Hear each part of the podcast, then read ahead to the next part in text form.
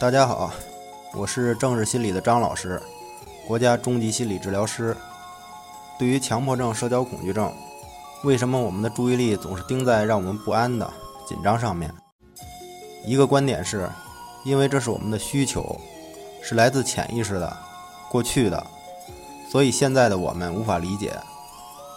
我们说人要做一件事，再做一件事，都是有需求的，有能量支持的。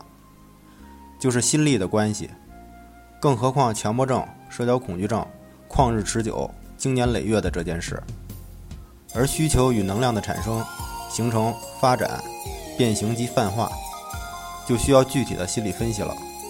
我们说每个人的症状不同，原因、认知也是不同的，因为每个人都不是别人，而每个人又都是自己。我们能看到的是共性的一些方面。我这里举个例子。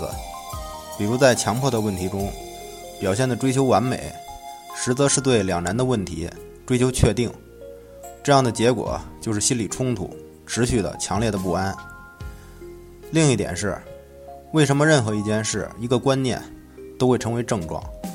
这是因为我们把客体想得太强大，这里的客体是字体中的客体，而社交恐惧的问题，归根到底是社会关系的问题。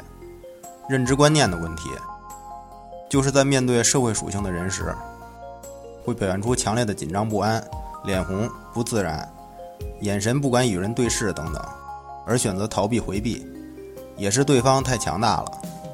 面对一只猫时，而如果是一只狮子呢？